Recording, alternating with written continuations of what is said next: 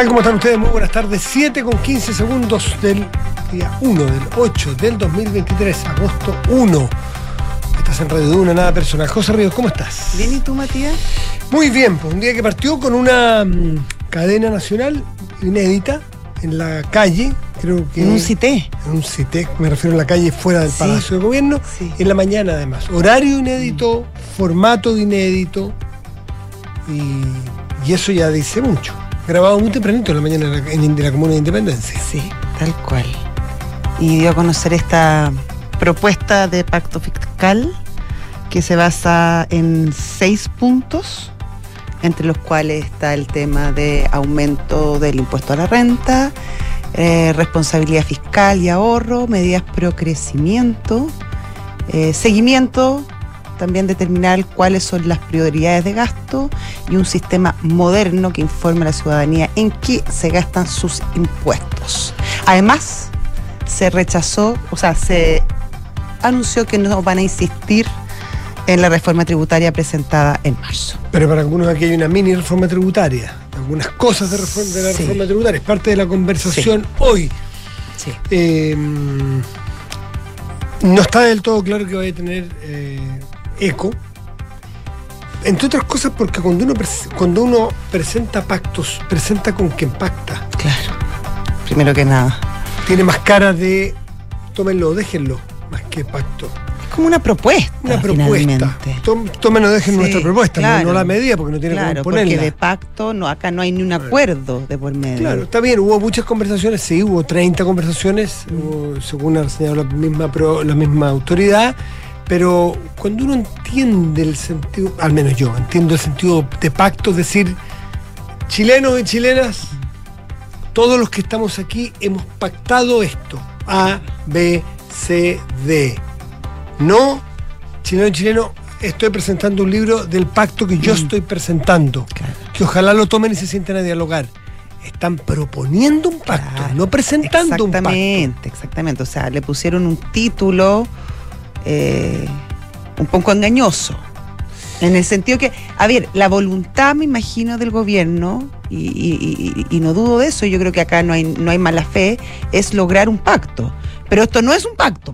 Mm. No. Bueno, y otras cosas es que para algunos lo que se hizo fue dividir en, en- en pequeñas cosas o, Mm. subdividir la, el- el- el- la- la reforma, el proyecto de reforma que ya fue rechazado en la Cámara de Diputados en su idea de legislar y dadas las imposibilidades que ya le hemos contado varias veces, ¿no es cierto?, que hay que esperar un año o entrar al Senado, que es la otra Cámara con dos tercios de, los votos.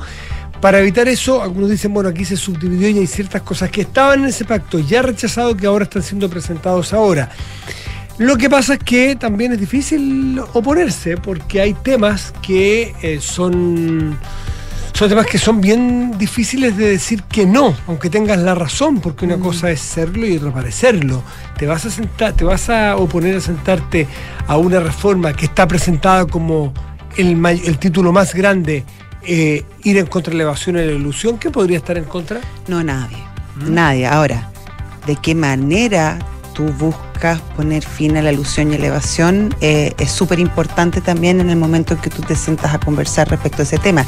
Y en ese punto en particular, podría haber una complicación para el gobierno en, en la presentación, porque esto, esto, eso sí requiere ley, y el gobierno ha hablado de probablemente octubre, pero hay muchos de los puntos que, eh, que se tocan o que se van a tocar para justamente ese tema que ya fueron presentados en la reforma de marzo. Entonces, claro, y dicen, no, la parte tributaria en sí la vamos a presentar en marzo, en- entre marzo y mayo del próximo año, sobre todo lo que tiene que ver con el, el aumento del impuesto a la renta, que también lo anunció el presidente. Pero lo que pasa es que si uno hila más fino, hay mucho de la norma de, eva- de antielusión y Mm. evasión que también estaba en la norma presentada en marzo. Entonces ahí podría haber un, un problema, aunque tú trates de te quitarlo porque le cambiaron el nombre, hicieron todo un tema en el fondo para, para decir que no es lo mismo.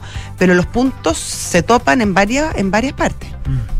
Bueno, parte de lo que vamos a conversar hoy. La Corte Suprema, en otro tema, la Corte Suprema en voto dividido en, la, en esta sala de cinco mm, magistrados elegidos al azar, dentro de todos los magistrados de la Corte Suprema, estableció perdón, improcedente la presentación. Eh, es decir, eh, no admitió a trámite el requerimiento de los partidos de, de oficialistas, que son minoría en el Consejo Constitucional, respecto de estas enmiendas, de cuatro o cinco enmiendas en particular, que eh, buscaban hacer capítulos aparte en algunos temas. Eh, Claro, fue por forma, no fue por, por, fondo. por eso, claro, requerimiento o sea, formal, no, no, no, no. van a, yo creo que dijeron que iban a reponerlo, dos ¿no? días para Sí. su un recurso de reposición, dos días para poder insistir eh, y para ver si hay alguna expresión eh, en- o una en, eh, que, que hablen en, en el fondo, que se re- Claro. una referencia al fondo de lo que se está pidiendo. Esas son parte de las dos eh, noticias más relevantes eh, del día. ¿Qué más tenemos en la pauta Oye, el IMASEC Sí. se conoció hoy día tempranito, fue de la economía cayó un 1%, que está en la parte más baja de, de las estimaciones. En algún momento dado que se habían conocido ciertos datos sectoriales de minería, de comercio y de otras áreas industriales, se pensaba que podía ser entre menos 1,2 y menos 1,7. Eh, ter- termina siendo mejor de lo que se esperaba, pero igual es el quinto mes consecutivo que cae la actividad, eh, la producción y eh, en 10 meses la novena vez. Por lo tanto, eh, si bien no fue tan, tan profundo como se esperaba, eh, tampoco es una buena noticia. Mm. No, no, para nada es una buena noticia. Eh, eso por ahora. Vamos luego con los titulares. ¿Te parece? Sí. 7 con 6 minutos. Estás en duda. Nada personal.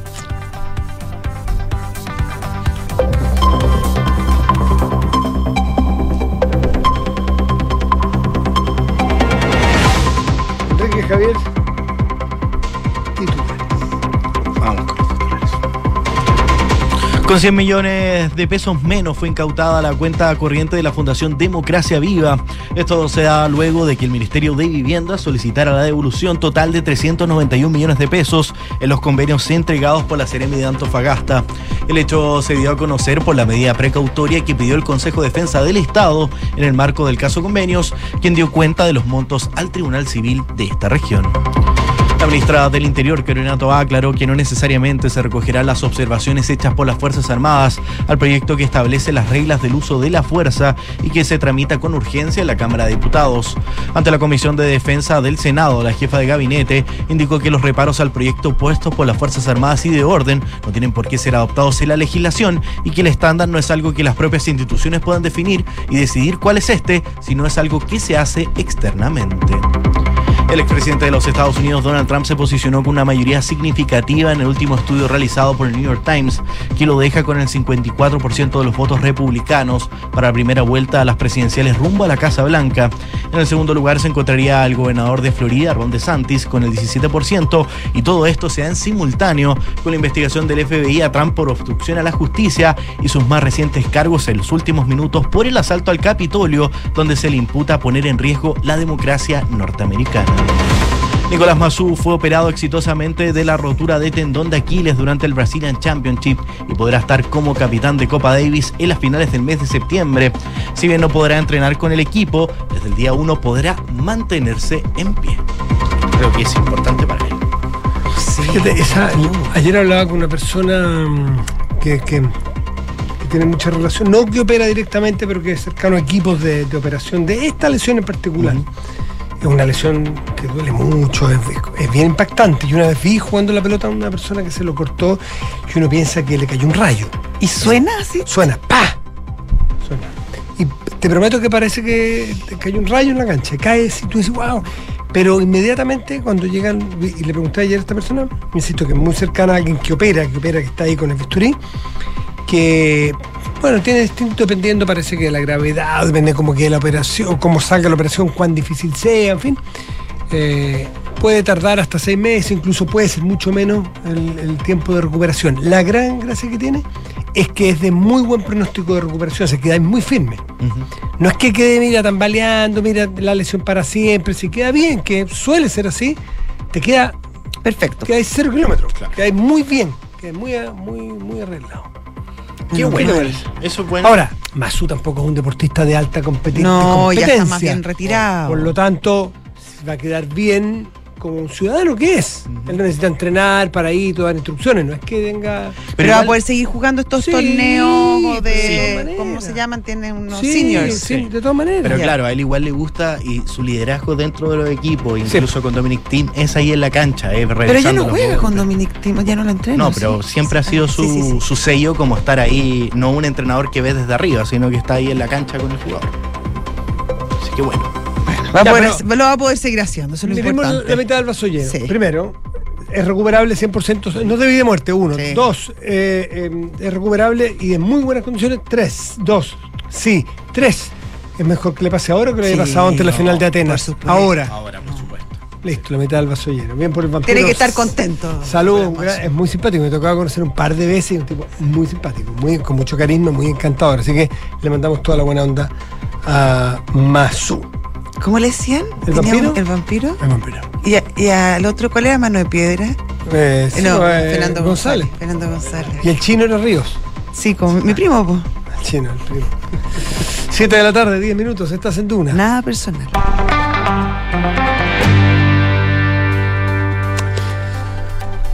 Desde temprano se sabía. No, vamos a hablar de ese tema después. A lo Sí, mejor, vamos a hablar, vamos a hablar harto del, del Sí, sí, tema sí, sí. tributario. Hablemos un- Pacto. hablemos un. Yo quedé muy impresionado la mañana en una entrevista con Jorge Alessandri, el diputado presidente de la Comisión de Seguridad de la Cámara, ¿Ya? que estuvo con nosotros y nos contó bien al detalle, bien con lupa, el proyecto este de que tiene que ver con la usurpación. Sí. ¿Se votaba hoy día o no? ¿O se está discutiendo? Se estaba está discutiendo, faltaban, sí. él dijo que en un mes más pero Ya. podía estar listo porque faltaban tres de cinco trámites legislativos.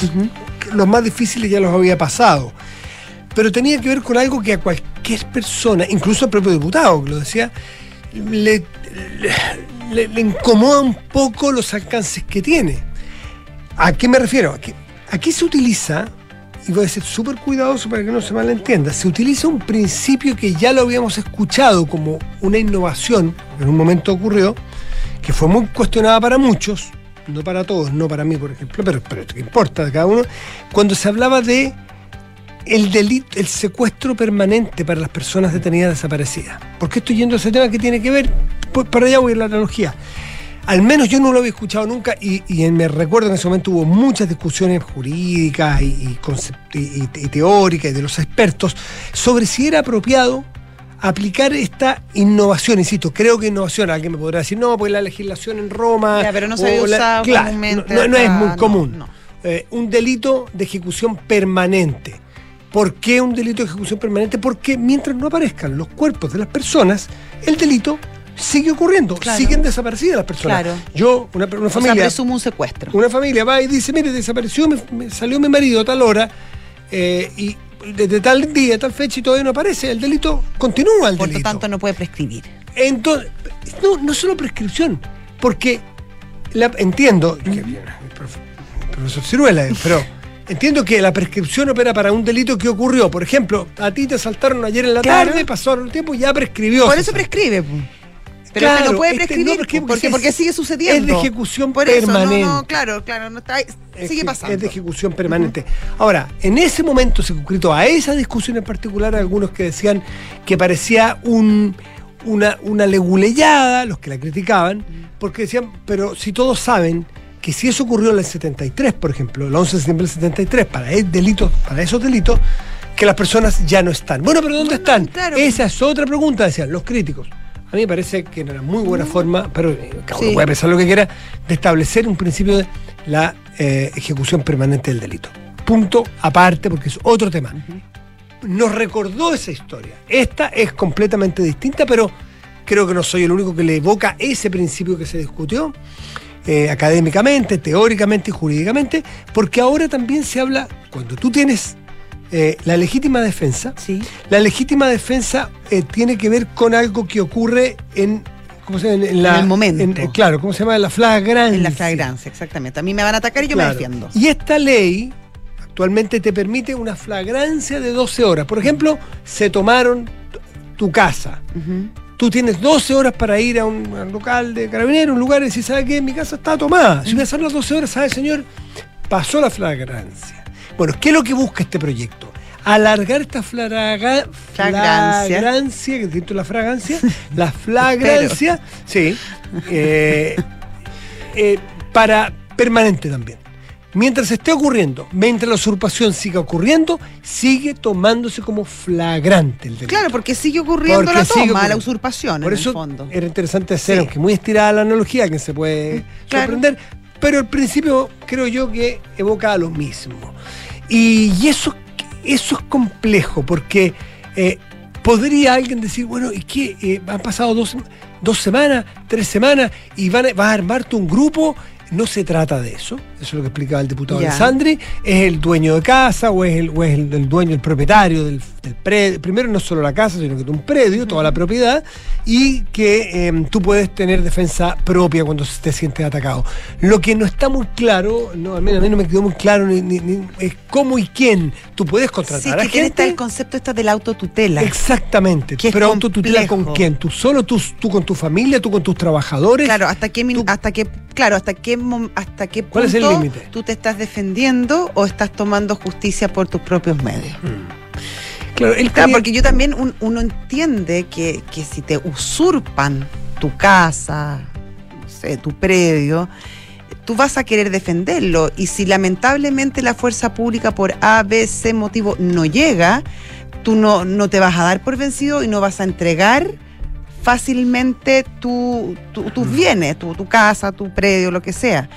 Pero por otro lado, eh, ¿cómo la defiende? ¿Eso significa que le puedes disparar a quienes están usurpando? Por eso es que a todos les Eh, hace un, un poco de ruido, porque puedes. ¿Cómo lo defines? Pero hay que ahí, yo no sé, bueno, me imagino que los legisladores lo sabrán hacer mucho tendrás que mejor. definirlo mucho mejor. Hay que definir qué significa y también hay que definir eh, con cuánta, eh, con cuánto apuro o con cuánta urgencia debieran llegar las fuerzas, la fuerza, la fuerza pública a defenderte.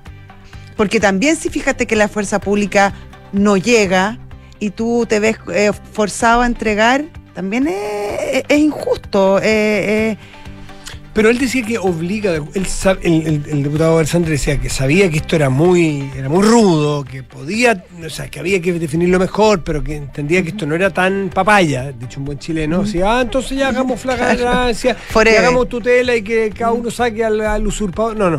La idea era, primero, considerando el antecedente de que el Estado lleva un buen tiempo haciendo caso omiso o no respondiendo al nivel que debe responder frente a la usurpación de una propiedad privada, es necesario, a juicio de él, poner una legislación así de dura, así de complicada Sí. como la que están proponiendo.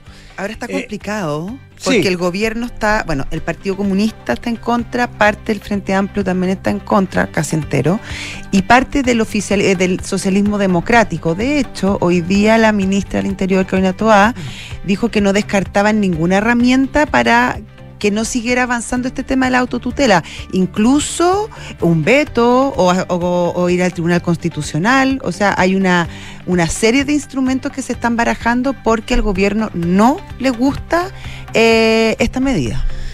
Exactamente. Entonces, eh, es, es para eh, evitar, porque él nombraba el caso de la familia Correa, de este, de Mm. este profesional, ¿te acuerdas tú que mataron en Sí, sí. Concón porque, en fin, tenía tomado. Y Le los tenían datos tomado el sitio ese. Los Hasta el día de hoy lo los- tienen tomado. Sí, claro, los pero es que no solo eso. Los datos que entregaba el diputado Alessandri era que cuando estaban alegando el- el la recuperación del predio propio, había un 20% del predio tomado. Hoy día, 80%. Imagínate. Porque el Estado no ha respondido. Claro. No puede, o no quiere, o no O no sabe. llega. O no llega, lo que sea.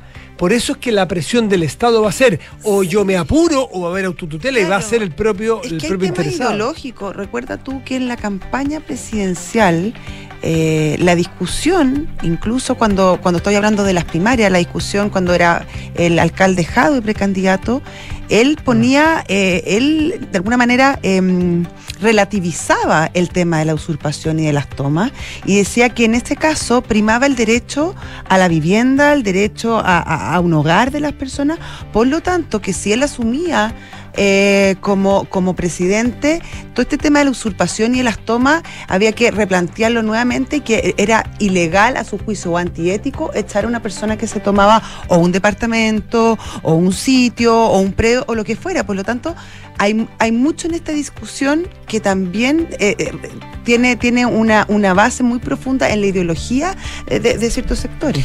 Bueno, de hecho había algunos en este proyecto actual, ahora la discusión de hoy, que planteaban que pudiera ser, eh, un- eh, si esta medida se aplicaba, podía ser solamente, eh, o más bien estaban eximidos de que se le aplicara la norma a aquellas personas que estaban en el 40% más pobre de la población.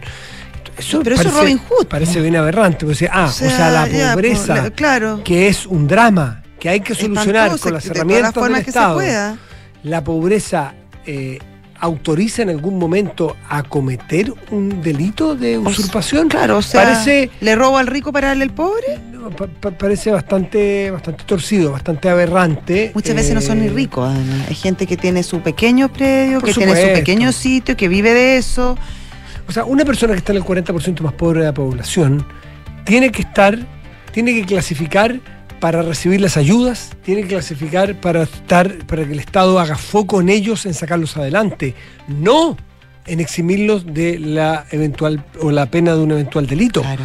Porque no son delincuentes los más pobres. No. Los delincuentes, los más pobres muchas veces es porque han tenido menos oportunidades, han tenido mala Sí. suerte o han tenido circunstancias Un de la vida. de pero, pero, pero, pero no son más delincuentes. ¿Por qué vincularlos a un hecho delictivo como la usurpación de una propiedad privada, como dices tú, que no es en las comunas más ricas necesariamente, No es de los más ricos necesariamente? ¿Cuántas personas que nos están escuchando se han sacado la mugre para comprarse un terrenito para poder plantar Claro, lechuga y se lo van a usurpar? Y esa persona... O para el día de mañana tener un pequeño negocio, venderlo, hacer un, no sé, unas casas o lo que, o, Claro. o lo que, o que le- o lo que quiera. Bueno, este- ese tema está eh, sin duda complicado y es parte de lo que se está discutiendo, que el gobierno incluso en algunas cosas como la de la autotutela ha, ha- ha planteado, se ha posado la posibilidad de, de ir al Tribunal Constitucional eh, o aplicar algún veto. 7 de la tarde, 21 minutos, estás en Duna. Nada personal.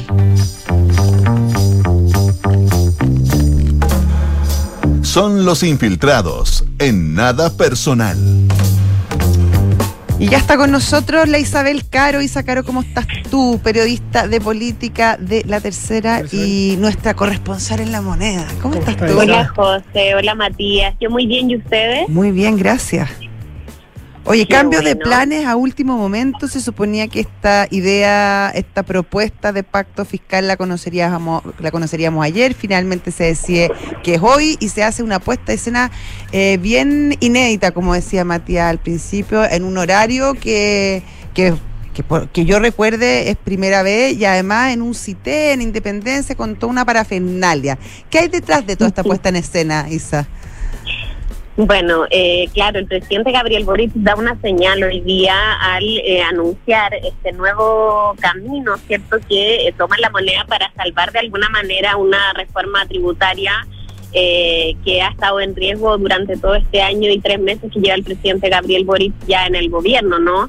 Eh, tenemos un proyecto de reforma que se rechaza eh, en la Cámara Baja y que ahora tiene al gobierno buscando distintas vías para poder eh, de alguna manera salvar esta, esta idea con la que el presidente llega además a, a, ser el inquilino número uno de- del Palacio de Gobierno para financiar todas las promesas de campaña que hizo, algo que ratifica además el 1 de junio pasado. Recordemos que el presidente eh, de alguna manera eh, todos los compromisos que hace el 1 de junio pasado ante el Congreso Pleno eh, quedan condicionados justamente a una mayor recaudación eh, por parte del Estado y eso es lo que hoy día conocimos. Y claro, las señales fueron eh, en, en esa línea, como tú decías, José, como bien eh, llamativas y bien manifiestas también respecto de a quién le está hablando el presidente hoy.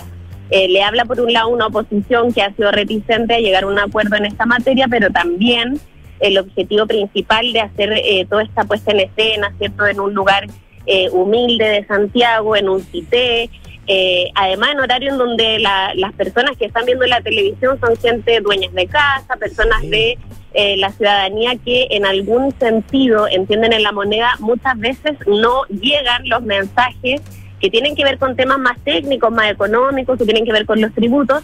Hoy día lo que hace el presidente es tratar de bajar un poco eso y decir, bueno, acá no estamos hablando de plata, ¿cierto? Como en el éter, sino que estamos hablando de cosas concretas y que tienen que ver con financiar Isa. políticas públicas que van a mejorar la vida de la gente. Isa, un segundito, en cuanto a la puesta en escena, a mí me llamó mucho la atención porque cuando, claro, vimos el horario, uno piensa inmediatamente horario de matinal. Es un horario Sí. matinal que tiene, que tiene muy, mucha audiencia.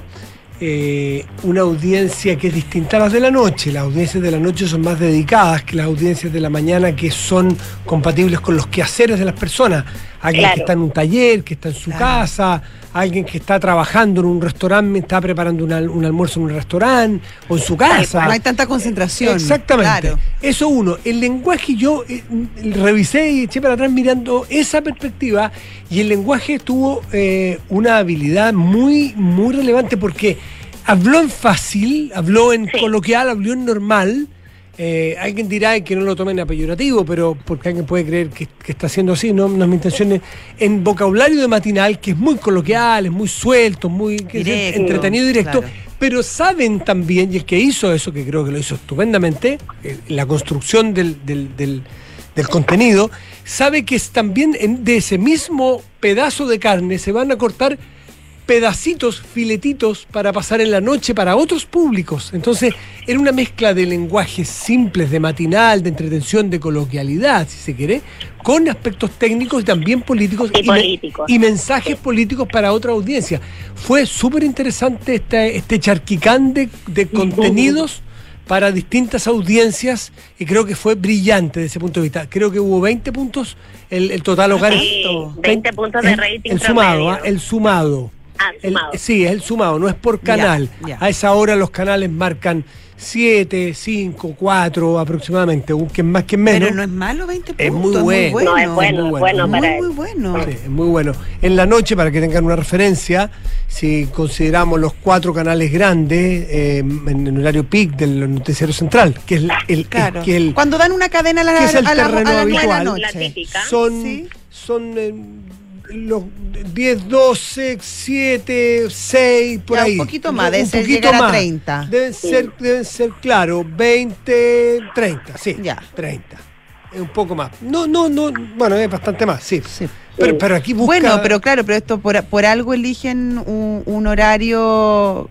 O sea, es, es- es un teledirigido, pues no, obviamente que No hay fue una prepa, no es, claro, no es como, ay, ahí sí lo hacemos a las 11, no, pues. No, sí, la idea era, como les decía, lo que comentaban hoy día en la moneda los equipos del presidente y llegar justamente a esas personas que les hace sentido cuestiones que el gobierno está promoviendo, como por ejemplo lo, lo, lo que es la reforma de pensiones, Sí, la sala salud. universal, llamó- el tema de la salud, el tema de la seguridad. Me todas llamó la esas atención cosas el cosa- presidente las pone en énfasis también. Isa, me- me- claro, eso lo pone en énfasis justamente en el punto 2 de, lo, de, de- de la propuesta que presenta, que tiene relación con las prioridades del gasto, donde pone Sí. en primer lugar el tema de las pensiones, el aumentar la PGU, después pone el tema de salud, que, que lo desglosa en distintas partes, y en tercer, te- en tercer tema la seguridad ciudadana. Me llamó la atención que no incluyera el tema de educación. ¿Eso por alguna razón en especial o, o- o- porque finalmente se decía que son estos tres los tres focos? Bueno, es que ahí hay todo un tema de cómo se construye ese pacto que le ha llamado el gobierno, ese pacto fiscal, que tiene que ver con las conversaciones. eh, de hecho, el PowerPoint que difunde el Ministerio de Hacienda después detallaba cada una de las reuniones que tuvo el ministro de Hacienda para que no se note eh, en ningún caso que el ministro eh, le ha faltado voluntad de diálogo, como se le acusó en algún momento, ¿cierto? Se reúne con distintos actores económicos, políticos, recibió un montón de propuestas y en ese foco, en ese, en ese, eh, en ese como diálogo que hubo, Claro. cierto, inicial, Focus es group, ahí es casi. donde él, claro, eh, recoge estas prioridades y efectivamente el tema de la educación no está presente, al menos no en las prioridades de todos los sectores. Y Imagínate. dicho eso, José, Mm. eh, también hay un tema significativo que tiene que ver con la recaudación que va a lograr el gobierno. Ahí también se ve de alguna manera una millones, resignación, Mm. una resignación respecto de eh, cuestiones que se comprometieron, como por ejemplo la condonación del CAE, como por ejemplo la Claro, eh, el la pago, perdón, de la deuda histórica de los profesores, que son cuestiones que ya difícilmente reconocen en el gobierno hace un buen rato, se van a poder cumplir durante la Claro. administración Ahora, del presidente Gabriel Boric. 8 mil millones de dólares son 2.5, o sea, son 2,5 puntos del 2.7. PIB. Eh, No, no es poco la recaudación que esperan con esto. Sí, pero ahí también hay un tejo pasado, y eso también lo reconocían en el gobierno, como en toda negociación, ellos van a apostar una recaudación del 2,7% del PIB, pero eh, reconocían ya algunos ministros del comité político que eh, con la recepción que ha tenido este anuncio por parte del presidente en la oposición, ven complejo que se logre eh, Mm. todo ese esa propuesta de recaudación que está haciendo la moneda y incluso hay algunos que dicen que con un 2 el gobierno ya se estaría Se da por pagado ya. Sí. Ya. Así es. Y bueno, eh, lo que está haciendo la derecha también ha sido interesante, porque no sé si han visto las las reacciones eh, que apuntan a eh, volver a decir que el gobierno está eh, de alguna manera cayendo una en una inconstitucionalidad o pasando gato por liebre en eso de dividir los proyectos, porque recordemos que la moneda de alguna manera lo que va a hacer es dejar todo lo que es carga impositiva para el próximo año, eh, de alguna manera cumpliendo este año que le exige la Constitución que debe pasar cuando un proyecto de ley es rechazado en su idea de legislar y se quiere legislar sobre las mismas ideas matrices, tiene que esperar un año. Entonces, con carga impositiva el gobierno dice, eso lo vamos a hacer el próximo año.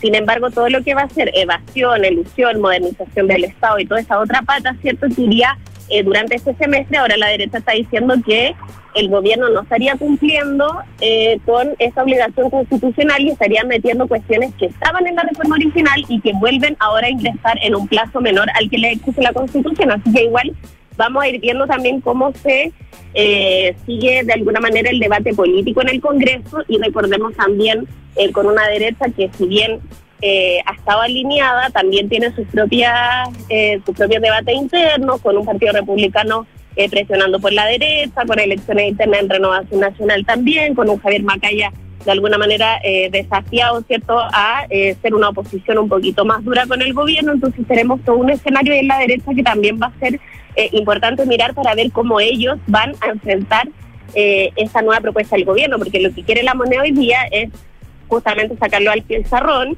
y que les cueste más a ellos decir que van a estar en contra de aumentar las pensiones, de bajar las listas de espera y eh, de todos los otros proyectos que eh, ha puesto como prioritarios el gobierno en este en nuevo Evasión, claro, evasión y ilusión. ¿Cómo te vas a oponer? ¿Te Exacto. vas a oponer por qué razón? ¿Por una razón eh, jurídica? ¿Por una razón constitucional? ¿Porque hay una infracción constitucional? Puede ser cierto, eh, lo dirá el tribunal. Pero pucha Claro. que es difícil vender eso, ¿no? Es decir, eh, bueno, entonces, ok, si ustedes quieren no discutimos y dejemos que, que la plata que se está evadiendo o eludiendo no llegue a las arcas fiscales y no podamos mejorar las pensiones. Es súper difícil de atacar eso, por lo tanto, hay un Sí. buen jaque ahí.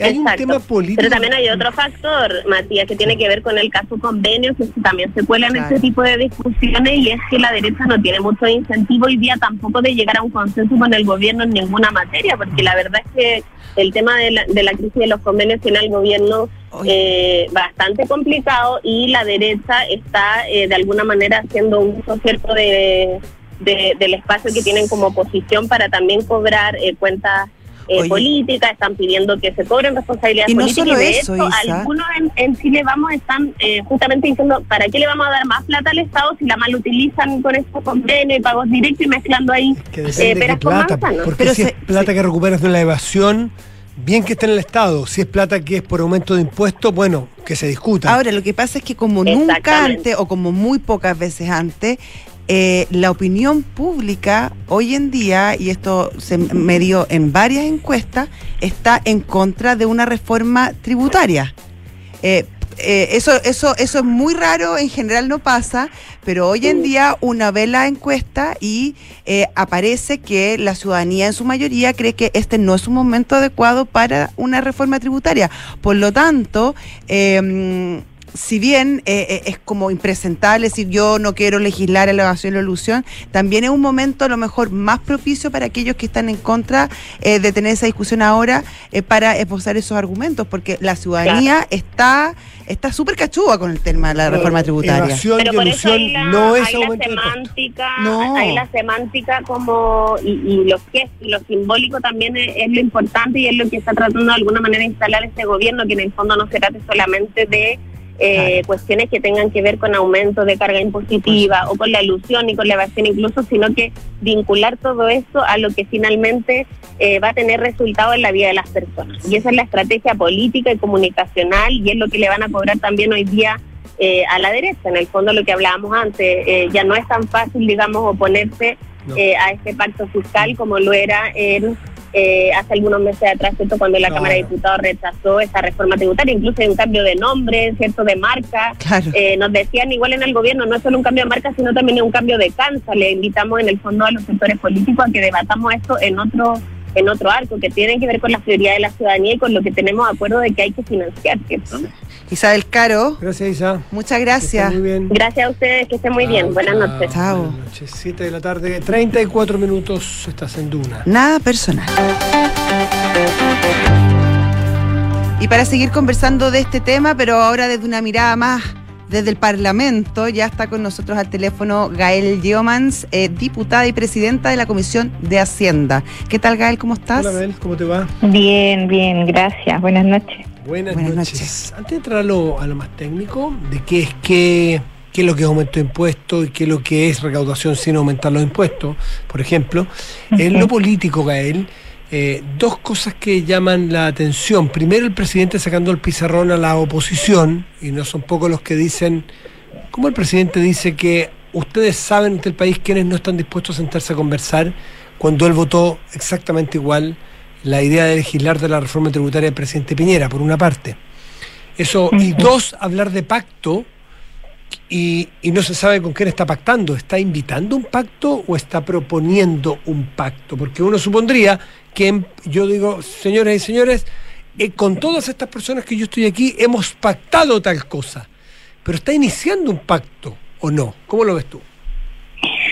Bueno, claro, o sea, eh, lo primero es que el, el presidente también al momento de, de transparentar a la ciudadanía que no va a seguir con el camino de la insistencia del proyecto de ley, también había que dar cuenta de ello, ¿cierto? Entonces, eh, en ese sentido es que a pesar de que se invitó a conversar, a dialogar a los partidos políticos, esas reuniones que, que realizó eh, el ministro eh, Marcel, en donde sí asistieron por una parte eh, partidos como la Democracia Cristiana, el Partido de la Gente, Evópoli, Demócrata, Demócrata, ¿cierto? Avancemos Chile, eh, y además de, los partidos de, de la Alianza de Gobierno, además de los gremios, las pymes, ¿cierto? Y de todo lo que se ha hecho también énfasis, se inició ese diálogo para construir esta propuesta. Se recibieron esa, eh, esas ideas que, que se plantearon para no solo hablar de una reforma tributaria, sino de un compromiso más amplio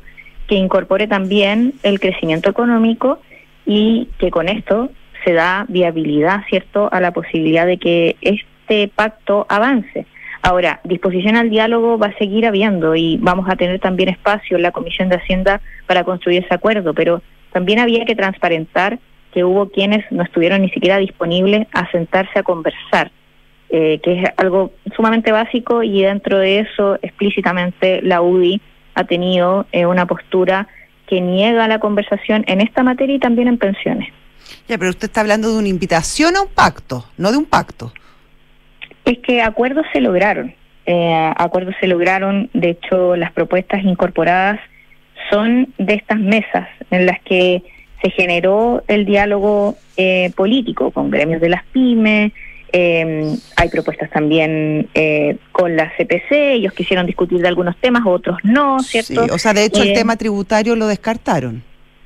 el aumento Sí. de, impuestos. Pero no, claro, sí. hay otras materias dentro del pacto fiscal que, que ellos fueron parte de la conversación. En cambio, las pymes sí eh, quisieron hablar de materia tributaria porque hay un incentivo que, que se requiere resolver. Hay elementos que requieren resolver también para simplificar eh, los procedimientos, para darles viabilidad, mejores condiciones, ¿cierto? Un trato diferenciado que, que siempre ha sido parte del debate, ¿cierto? A la hora de discutir reformas tributarias, pero que eh, lamentablemente todavía no se llega y no se dan el clavo para poder tener condiciones reales que las pymes se puedan desarrollar. Ujú. ¿Por qué no nos ayudas como, como presidente de la Comisión de Hacienda a limpiar un poco? Porque la discusión que puede venir, a limpiar la discusión, digo, porque la discusión que se puede venir es decir que, y lo escuchamos al diputado Guillermo Ramírez, de que está viendo una eventual ilegalidad, de que están pasando algunos elementos de todo el paquete que tienen que presentar en marzo y no antes, poniéndolo ahora, como subdividiéndolo y pasando algunos ahora y dejando las alzas tributarias para marzo. ¿Cuáles son, así punto a punto, los, las propuestas del presidente para recaudar ahora? Para ver y que nos vaya explicando cuál, si implica o no un aumento en los tributos. Mira, eh, en esto el gobierno eh, ha sido cuidadoso al momento de plantearlo y por eso habla de una agenda más amplia, ¿cierto? Hay proyectos de ley y también hay medidas administrativas. Y, eh, por ejemplo, cuando hablamos de entregar más facultades, ¿cierto?, al servicio de impuesto interno, de dotarlo de mayores herramientas, ahí hay medidas administrativas y por otro lado también van a haber medidas pero eso, pero eso eh, eh, es evidente que no es aumento en los tributos, sino que es cobrar lo que se debe y que no se ha podido cobrar. Por lo tanto, ¿quién pudiera en, un mínimo eh, en un mínimo estado de racionalidad oponerse a eso, ¿no es cierto? Fiscalizar mejor para que se pague. Esperaría eso, ¿cierto? Y esas materias, la idea es poder tramitarlas, eh, si en, en algunos aspectos legislativos, poder tramitarlas en, en, los próximos meses, ¿cierto? Antes de que se cumpla este año. Y así vamos avanzando también materias en, en medidas eh, de incentivo económico que no fueron parte de la reforma tributaria o más bien se presentaron algunas indicaciones, pero que no logramos eh, cuajar en su momento, pero que hoy por hoy, dado este diálogo que se generó con los gremios, se puede avanzar en esas materias. Y claro, todo lo que tiene que ver con aumento de, impuestos, eso vendría ya más en una segunda etapa desde marzo en adelante para cumplir con los plazos eh, legales. Eh, Gael, el presidente habló de un aumento al impuesto a la renta que se presentará el próximo año, en marzo o mayo. Eh, ¿Se descarta entonces esa idea del impuesto a los super ricos? Mira, yo eh, lo que veo más bien es que se quiere cumplir el objetivo, ¿cierto? El objetivo de que eh, se avance en justicia tributaria.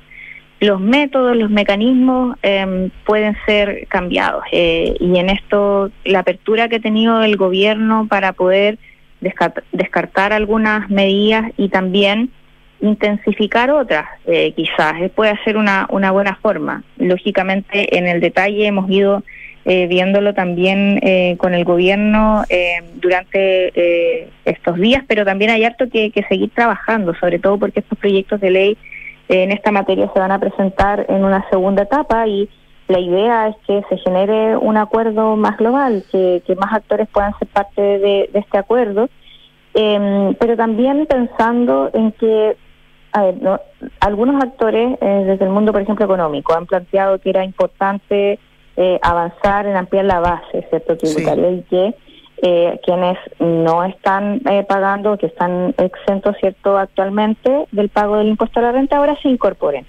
Pero la verdad es que eso no, no genera al menos consenso de, nuestra parte y, y, hay, y creemos que más bien lo que hay que hacer es aumentar eh, las tasas eh, de impuestos de quienes eh, tienen más ganancias, ¿cierto?, en la escala de la renta, eh, de manera proporcional, ¿cierto?, no afectando, ¿cierto?, a los sectores medios y, y sobre las tasas, sobre la forma de cálculo, todo eso se han ido conversando y generando los diálogos correspondientes. Creo que en eso se puede avanzar. Debería poderse siempre que tengamos la voluntad. De todas formas, cuando uno ve además cuáles son los objetivos, que también es parte del debate, eh, y uno habla, por ejemplo, de aumentar la PGU, que es parte de lo que más requiere recaudación, 1,2 puntos del PIB, habla el, ministro Marcel, eh, y para ello se requiere eh, recaudación fiscal, ¿cierto? Se requiere generar cierto una recaudación suficiente, ¿sí? Gael presidenta de la Comisión de Hacienda de la Cámara de Diputados, Em, puede ser parte de un pacto, es decir, que todos entregan algo en que las mayores rentas eh, eh, paguen más, pero aumentar la base tributaria a quienes hoy están exentos de pago, eh, porque eso iría en beneficio de un estado de, bienestar. es decir, que, que hoy quienes no pagan, algunos que no pagan, puedan pagar, pero a su vez eso se les retribuye en servicios del Estado. ¿Están abiertos ustedes, así como hay otros que tendrán que estar abiertos a estudiar el, alza de impuestos a las mayores rentas? Eh, mira, siempre hay apertura a conocer propuestas. Lo que sí tengo que ser eh, transparente, en esto no se han presentado propuestas. En el, los diálogos que se han tenido, al menos en estas reuniones que tuvo el ministro, no se presentaron propuestas en esta materia de aumentar la base. Eh, por lo mismo, por ahora eh, solamente tendríamos el aumento cierto al impuesto a la renta. Ahora, yo creo que, que es lo adecuado en el sentido de que eh, también cuando hablamos, vemos nuestro sistema tributario, ¿cierto? Y donde el sistema regresivo es un talón de Aquiles a la hora de enfrentar la, las desigualdades grandes que tiene el país y que ¿En qué sentido que hablamos- regresivo, diputada? Porque tiene una eh, una gran base eh, que de recaudación que depende del pago del IVA. Mm, O sea, de hecho, los últimos informes también de la OCDE hablan de 48%, ¿cierto? Entonces son son números que, que preocupan. Yo diría que, que está bien que nos preocupen y que veamos los mejores mecanismos para poder tener un sistema que apunte a la justicia tributaria, porque si vamos a ampliar los gastos, no puede ser, ¿cierto?, generando que la balanza caiga más en los que más les cuesta llegar a fin de mes. Bueno, Gael Yaman se nos pilla el tiempo, que agradecemos mucho esta conversación de un tema que se inicia en la discusión a ver a dónde va a llegar. Gael Yaman, presidenta de la Comisión de Hacienda de la Cámara de Diputados, muchísimas gracias como siempre por conversar con Duna. Gracias, diputada. Hasta Muchas luego. gracias a ustedes, que estén bien. buenas tardes. Chao. 7 con 45, estás en Duna. Nada personal. Y saludamos a nuestros patrocinadores. Eh, ¿Te gustaría aumentar el compromiso de tus colaboradores conectando con sus diversas necesidades e intereses? En Betterfly, tus colaboradores eligen sus Le beneficios. damos la bienvenida a Betterfly, nuestro auspiciador. Sí. que debuta con nosotros, así que Sí, hoy día, muy bienvenidos. Gracias por la confianza. Reconstruir la historia del cambio climático a través de muestras de glaciares es lo que investiga el profesor de la Universidad Andrés Bello, Francisco Fernandoy. Un aporte desde la academia y la ciencia a la reconstrucción de nuestra historia. Incentiva a tus colaboradores con ahorro Empresa Zurich, un convenio donde ellos pueden ahorrar para su futuro mes a mes y de forma automática, accediendo a la completa oferta de fondos mutuos Zurich bajo convenientes condiciones. Para más información, ingresa a zurich.cl. Pausa y volvemos, estás en Duna. Nada personal. En el informe sobre el estado mundial del trabajo de este año, Gallup reportó que el 59% de los empleados encuestados tenían un bajo nivel de compromiso con la organización para la que trabajan, generando así baja productividad. Mirando el lado positivo, estos trabajadores representan una inmensa oportunidad para el crecimiento de sus empresas. Conoce cómo aumentar el compromiso en tu organización con Betterfly y el máster en dirección de personas y organizaciones de la UAI.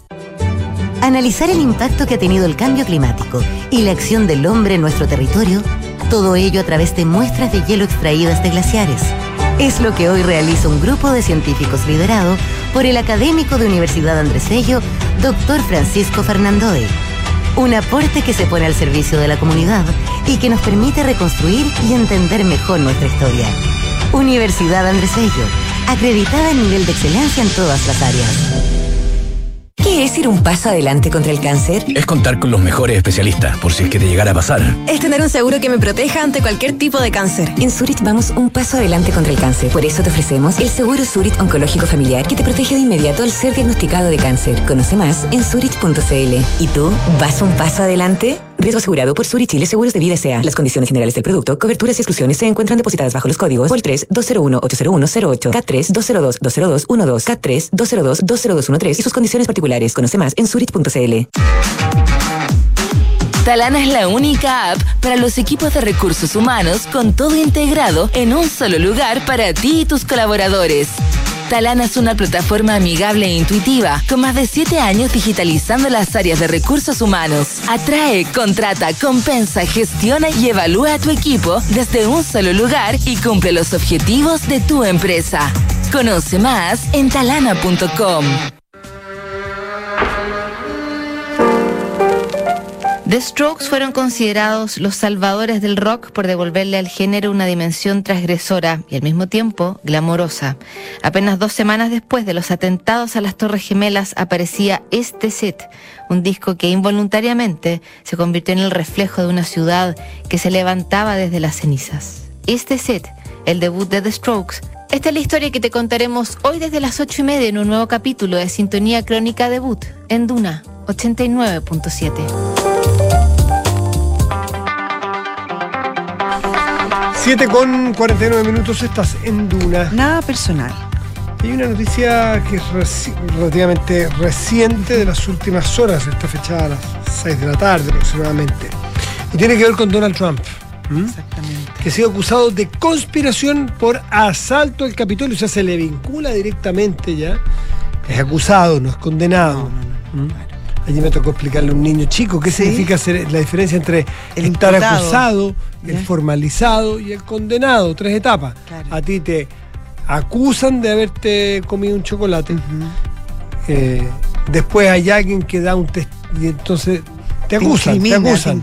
Después hay un testigo que dice que te vio entrar a esa misma hora a la cocina en que tú te comiste el chocolate y hay indicios y ahí te pueden formalizar porque hay antecedentes para. Pero hay otra cosa que el tribunal después de Lo que vea todas las pruebas diga sí, efectivamente Se él se comió. el chocolate. Y Es después una- te condenan. una conde- ahí viene una condena. Ahí entonces, porque es re fácil creer que son sinónimos acusar, formalizar o condenar. No. La formalización requiere ciertos indicios, cierto nivel de pruebas, aunque sean eh, indiciarias o, preliminares, para poder iniciar una investigación y formalizar la investigación. Bueno, en este caso es acusación a Donald Trump. Exactamente. eh, se le acusa de haber intentado revertir los resultados de las elecciones en 2020 y se considera que este es el caso legal más grave hasta el momento en contra del expresidente Trump, que recordemos que busca convertirse en presidente en las próximas elecciones y de hecho va liderando todas las encuestas del Partido Republicano para por lo menos convertirse en la carta de ese partido.